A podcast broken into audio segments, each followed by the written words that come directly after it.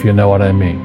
Because rich, poor, middle class, poverty starts with a fundamental attitude. My father was the head of education, PhD, all that stuff. I go home and ask him, I said, why don't we learn about money in school?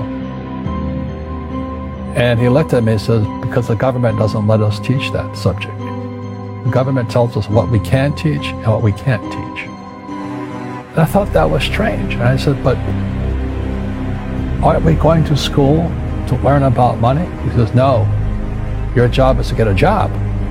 I said, but you get a job to earn money.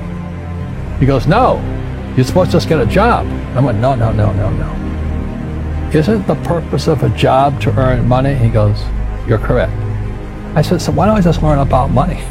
I can skip the job part, you know. But he says, if you want to learn about money, why don't you ask your best friend's father about money?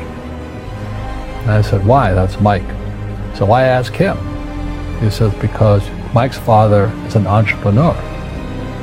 And I said, what, am, what are you? He says, I'm an employee. I'm a government employee. And I went, oh, what's the difference? He says, the difference is an entrepreneur must know about money or they're no longer entrepreneurs.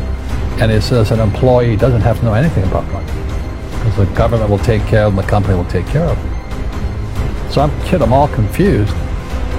But I took my dad's advice and I trundled over to Mike's father's office and knocked on his door and I said, hey, I'm here, nine years old.